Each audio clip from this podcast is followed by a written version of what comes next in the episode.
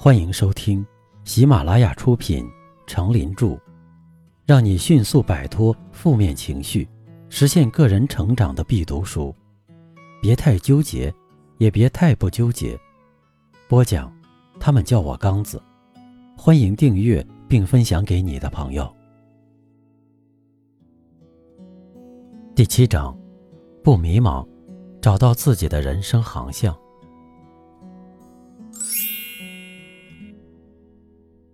第七篇，目标要一个一个的实现。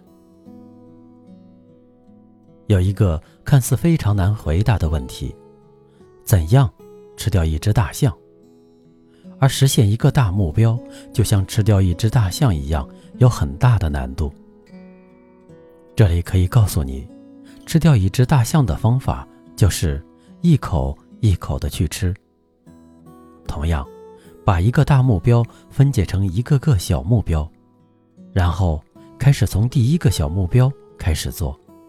世界上没有任何捷径能够一步登天，只有脚踏实地才能走得稳，走得高。也就是说，结合你的实际情况，确立自己的目标，在实现这一目标的过程中，可以把这一目标分解成一个个小目标。实现一个小目标，会使你产生成就感和自信。在实现小目标的过程中，你应该制定一个详细的时间表，严格按照计划执行。正如建造房子一样，先由建筑设计师绘出一幅蓝图，再由建筑队建造。在蓝图上，家中的各个摆设都要清楚地画出，一切都要设计的。井然有序。一九八四年，在东京国际马拉松邀请赛中，名不见经传的日本选手山田本一夺得了世界冠军。这个结果让很多人出乎意料。当记者问他为什么会取得如此惊人的成绩时，他说了这么一句话：“凭智慧战胜对手。”马拉松赛是体力和耐力的运动，只要身体素质好，又有耐性，就有望夺冠。爆发力和速度都还在其次，说明用智慧取胜确实有点勉强。所以很多人都认为这个偶然跑到前面的矮个子选手是在故弄玄虚。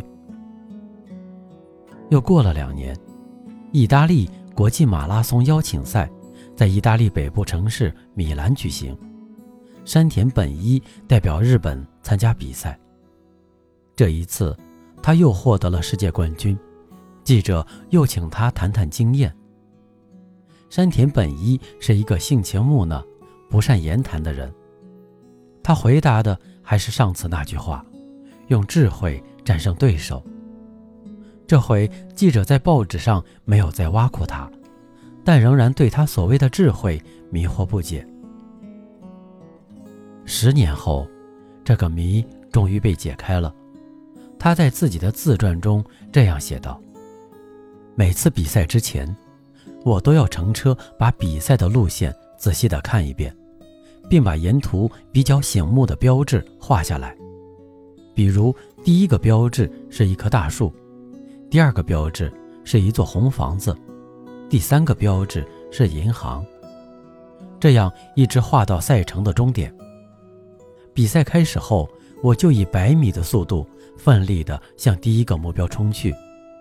等到达第一个目标后，我又以同样的速度向第二个目标冲去。四十多公里的赛程就被我分解成这么几个小段路程，轻松地跑完了。刚开始。我并不懂这样的道理，我把我的目标定在四十多公里外终点线上的那面旗帜上。结果我跑到十几公里时就疲惫不堪了，前面那段遥远的路程把我吓倒了。分段实现大目标，确实有发聋振奋的启迪。聪明的人为了达成主目标，常会设定次目标，这样。就会比较容易完成主目标。很多人会因目标过于远大，或理想太过崇高而易于放弃，这是非常可惜的。若设定次目标，便可较快获得令人满意的成绩，能逐步完成次目标，心理上的压力也会随之减小。主目标总有一天也能完成。虽然我们把大目标分解成一个个小目标，但最终还是为了实现大目标。因此，千万不能满足于小目标的实现之中，千万不能只追求那些小目标。报纸上曾报道过某海三百条鲸鱼死亡的消息。原来。这些鲸鱼为追逐小利，想吃掉沙丁鱼，不知不觉被困在一个海湾而暴死。人有时也是如此，如果你只追求小目标，就会空耗自己的青春，而一无所获。的确，追求小目标会使你只顾眼前利益，鼠目寸光，最终你依然一无所获。无法成就出色的人生。没有解决温饱问题的人，一心想着解决温饱问题，一旦温饱问题解决，他就知足常乐，再不去奋斗。最后再回过头看一看，后面的人却跑到前面去了，而自己依然只是一个小人物，依然默默无闻，可有可无。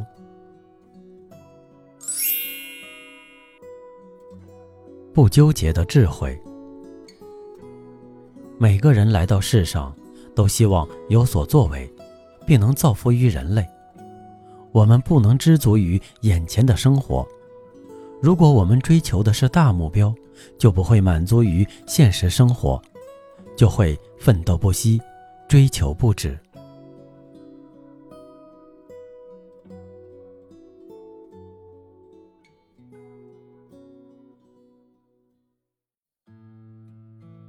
您刚才收听的是，让你迅速摆脱负面情绪，实现个人成长的必读书。